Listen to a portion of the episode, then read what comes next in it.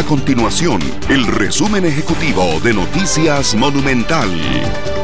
Hola, mi nombre es Fernando Muñoz y estas son las informaciones más importantes del día en Noticias Monumental.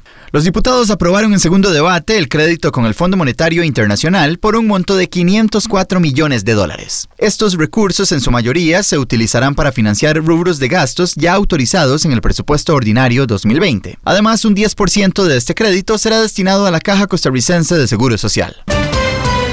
En otras informaciones, el Ministerio de Educación Pública confirmó que los estudiantes no regresarán a las aulas por lo que resta del curso lectivo 2020. Por ende, las lecciones se seguirán impartiendo a distancia y de manera virtual. La institución registra más de 1.6 millones de estudiantes matriculados este año en todos los niveles, de los cuales solo la mitad tiene activa la cuenta de correo electrónico y acceso a Internet. Además, 90.000 alumnos siguen sin reportarse ante sus docentes durante la pandemia.